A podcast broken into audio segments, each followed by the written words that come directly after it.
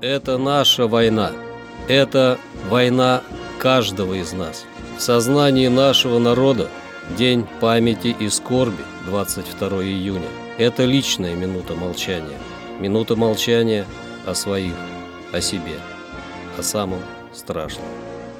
Участник Великой Отечественной войны Николай Васильевич Калачев родился 7 января 1917 года в деревне Тагул Новосибирской области.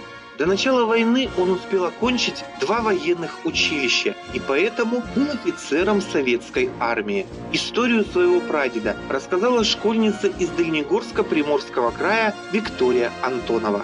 Мой прадед, Калачев Николай Васильевич, участник Великой Отечественной войны. Он служил в Забайкальском военном округе. Дед был смелым и отважным. Он сделал много прыжков с парашютом, мог стрелять из разного оружия и знал азбуку Морзе. Служил он разведчиком в СМЕРШе, контрразведке, сокращенно «Смерть шпионам». Николай Калачев при помощи радиостанции и азбуки Морзе через эфир выходил на связь вместо провалившихся немецких шпионов-радистов. Его служба была очень опасной. В любой момент он мог погибнуть. Только в ходе битвы под Москвой советские контрразведчики обезвредили свыше 200 агентов и более 50 диверсионных групп. У прадеда много боевых наград.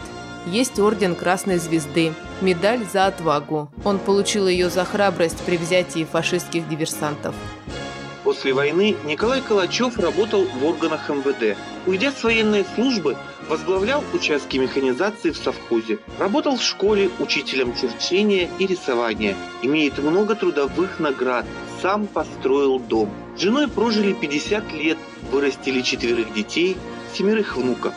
Умер он 1990 году на своей родине в Новосибирске. Это наша война. Это война каждого из нас.